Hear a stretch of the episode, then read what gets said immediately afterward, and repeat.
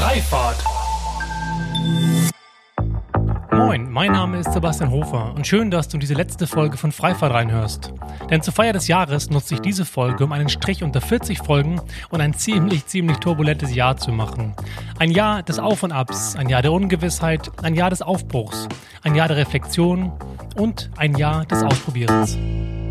Wir sind beim Personenbeförderungsgesetz ein bisschen moderner geworden. Bei der Straßenverkehrsordnung haben wir dank eines Formfehlers Rückschritte gemacht. Die Friedrichstraße in Berlin ist vorübergehend für Autos gesperrt. Der ICE fährt jetzt im 30-Minuten-Takt zwischen Berlin und Hamburg. Weltweit entstehen Pop-up-Bike-Lanes und FahrradfahrerInnen fühlen sich endlich ein bisschen ernst genommen. In Paris werden 70.000 Parkplätze ein für alle Mal unter anderem gegen Fahrradwege getauscht. In Nordhessen wiederum Bäume gegen eine Autobahn. Scheuers Mautversagen kostet uns alle mindestens 500 Millionen Euro. In Hamburg spendiert er immerhin 21 Millionen, um die Stadt zum Reallabor für allerlei smarte Mobilität zu machen. Passend dazu fährt ein autonomer Minibus schon mal mit 50 km/h im Kreis. Die Schweizer etablieren sich mit dem intermodalen Projekt UMove und dem landesweiten Luftlinienticket als Pionier in Europa. Herr Söder wiederum freut sich, dass die IAA wieder nach München kommt. Hashtag Auto is coming home. Dr. Agnes Tjax von den Grünen wird Senator für die Mobilitätswende in Hamburg, schafft sich dafür erstmal eine neue Behörde und baut direkt mal den Jungfernstieg um in eine autofreie Zone. Mobike Germany ist als letzter hinterbliebener chinesischer Bikesharing-Anbieter insolvent. Der E-Scooter-Sharing-Anbieter Cirque wird von dem amerikanischen Pionier Bird gekauft. Lime und Uber tauschen Assets und Geld und nach einem riesigen Aufschrei wegen der Verschrottung tausender Jumpbikes stehen diese jetzt wieder auf den Straßen. Und Uber macht danach direkt mal ein unmoralisches Kaufangebot für Free Now in Höhe von einer Milliarde. In Hamburg geht endlich die lang angekündigte HVV Switch App an den Start und beeindruckt im Vergleich zu dem schwachen Funktionsumfang am ersten Update mit einer sehr hilfreichen Google Maps Integration. Holland entscheidet sich für das landesweite Tempolimit von 30 km/h in Städten. Die ARD setzt mit dem Film Ökozid die Messlatte für Bewusstseinswandel fördernde Bewegtbildkultur ein Stück höher. Jan Böhmermann nimmt Volkswagen ins Visier, da VW in China verdächtig nah in Arbeits- und Gefangenenlagern für muslimische Uiguren ein Werk gebaut hat. Burkhard Horn wiederum sorgt mit dem Geld eines anonymen Spenders und zusammen mit dem gemeinnützigen Analyse- und Beratungshaus Fineo für die Förderung von Lösungsansätzen aus der Zivilgesellschaft, welche den erforderlichen Kulturwandel befeuern. Naja, und es war natürlich auch ein Jahr der 40 Freifahrtfolgen. In meiner neuen Kolumne auf der Plattform für Zukunftsoptimisten 1E9. Ein Jahr der ersten Supporter meines Podcasts und der spannenden Projekte, an denen ich mitgestalten durfte. Allen voran an dem Mobilitätskonzept für das Innovationsquartier Nummer 1 der Stadt Hamburg, dem kleinen Grasbrook. Nun ja, und dann war da natürlich auch noch unser unbeliebter Reisebegleiter namens Covid-19. Corona hat unfassbar genervt, hat unfassbar viel Leiden verursacht. Das Virus hat Existenzen beendet und wir haben als Gesellschaft versucht, dabei die wirtschaftlichen gegen die menschlichen abzuwiegen.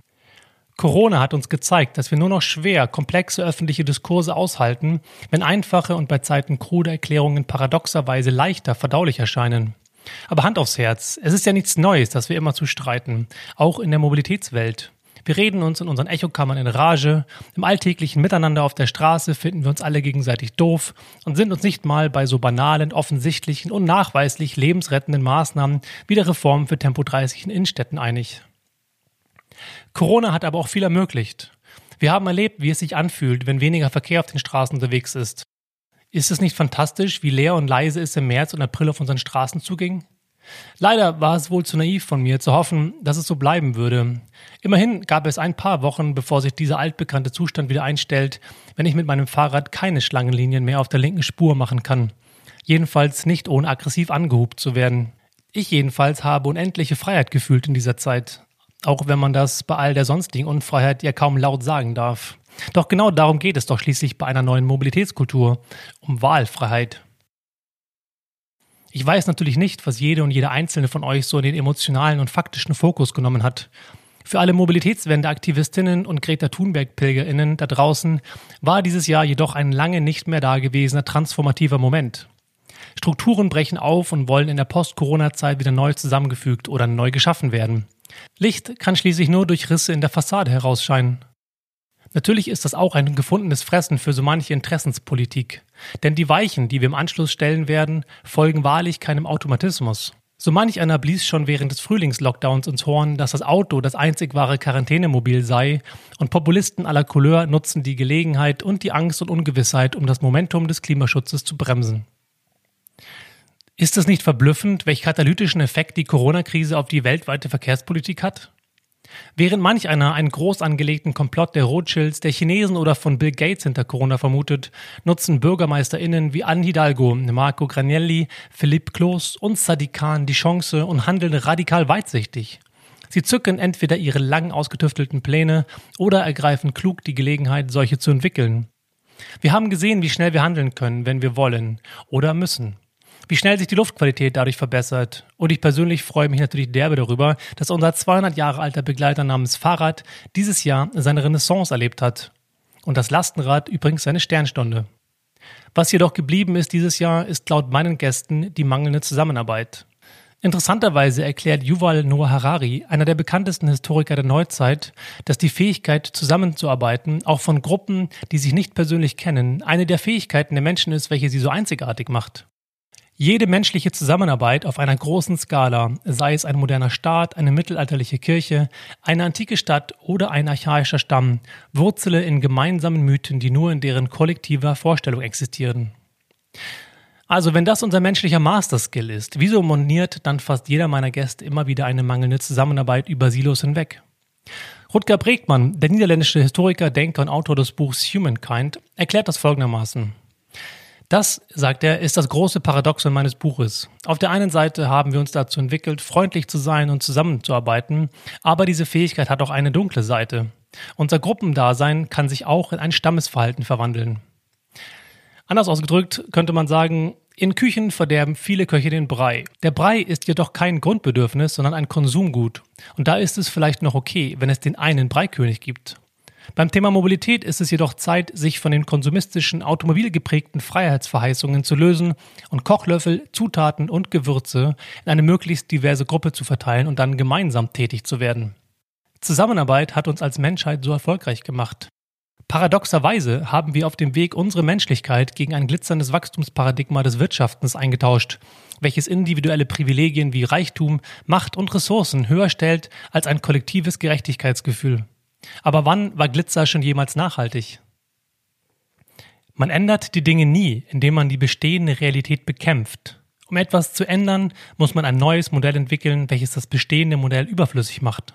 Wenn man dem US-amerikanischen Architekten, Visionär und Philosophen Buckminster Fuller Glauben schenken mag, ist es nun echt mal an der Zeit, dass wir uns ein neues Ökosystem schaffen, welches in der Lage ist, mit den richtigen Incentives diese ungesunde Silologik zu durchbrechen welches die Natur respektiert und auf Basis des Ansatzes regenerativer Kulturen eine lang vergessene Beziehung zur Natur wiederherstellt, welches unangenehme Kosten nicht einfach externalisiert, sondern nur solche Produkte und Dienstleistungen ermöglicht, welche im Rahmen der planetaren Grenzen herstellbar sind, welches Werte über Profit stellt, welches einen Diskurs über die tief verwurzelten systemischen Probleme unserer Gesellschaft erlaubt, welches Empathie und Zuhören in einem Problemraum mehr wertschätzt als Aktionismus und welches positive, begeisternde und mehrwertige Bilder vermittelt statt puren Verzicht.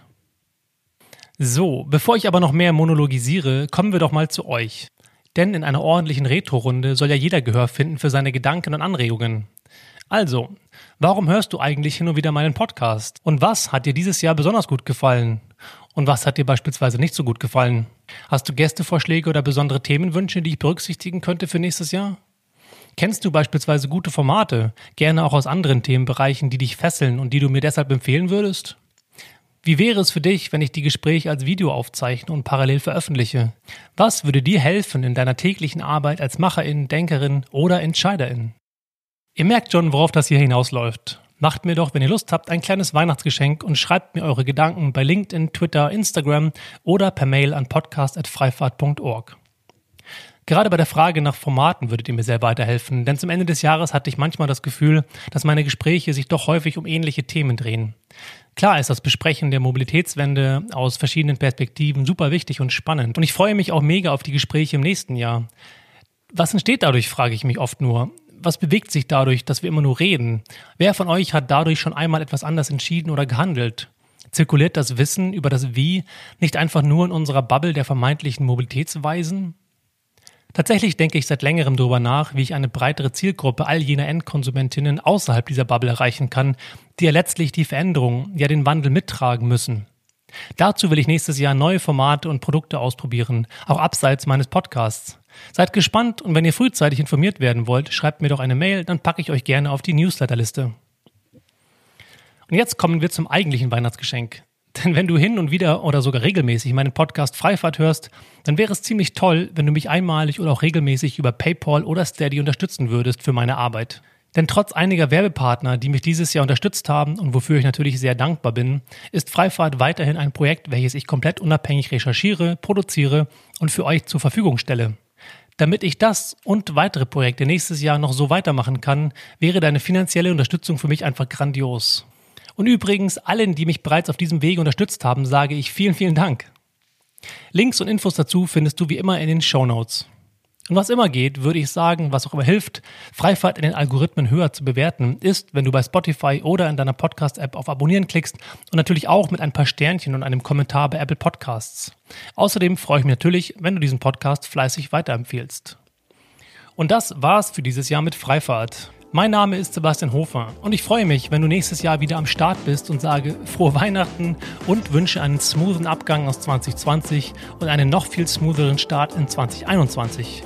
Aber bei der verordneten Entschleunigung gerade mache ich mir eigentlich gar keine Sorgen. In diesem Sinne, gute Fahrt und lass die Haare wehen.